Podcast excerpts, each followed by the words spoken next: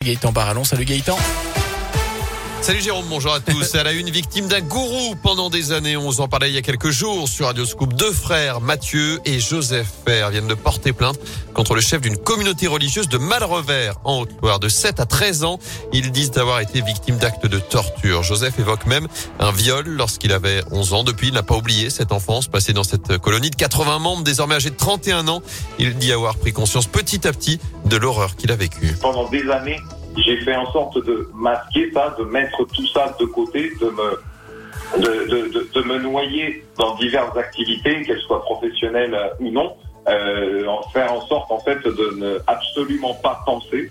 Et en fait, à force d'extérioriser, et plus j'extériorisais, et plus je me rappelais, et plus je me disais, mais non, mais c'est pas vrai, il y a eu ci, il y a eu ça, il y a eu ça, il y a eu ça. Et au bout d'un moment, on se dit, mais, mais non, mais c'est une histoire de dingue, c'est pas possible. Euh, il ne peut pas Et vous pouvez retrouver le témoignage de Joseph sur radioscoop.com. À suivre également aujourd'hui, l'heure des explications pour le patron des évêques de France, Monseigneur de Moulin-Beaufort, est reçu à partir de 14h par le ministre de l'Intérieur Gérald Darmanin.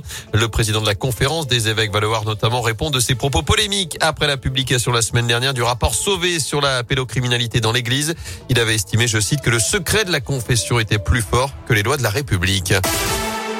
Dans l'actu également des difficultés sur, les rails avec un train de fret en panne en gare de Rive de Gier, ce qui provoque de grosses perturbations en ce moment entre Firminy, saint et Lyon. Selon la SNCF, la reprise du trafic se fait progressivement en ce moment.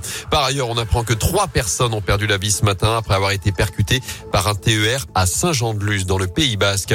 Le chant de la colère à saint avec des écoliers privés de coq. Deux enfants de l'école Saint-Michel ont dû dire adieu au, la semaine dernière aux deux gallinacés qui occupaient le poulailler de leur école en cause des plaintes du voisinage. Selon le progrès, trop de bruit, notamment au réveil. La mairie et l'école ont donc décidé de se séparer de ces deux coqs. Petite bonne nouvelle tout de même, c'est une personne de l'école qui a pu les recueillir. À suivre aujourd'hui, Emmanuel Macron dévoile un plan de plusieurs dizaines de milliards d'euros baptisé France 2030. Il doit permettre de créer des champions dans les technologies d'avenir. Objectif rivalisé avec les géants chinois et américains. En sport, le Tour de France de retour à saint La prochaine édition passera bien par chez nous en 2022. Le tracé officiel sera dévoilé jeudi à Paris.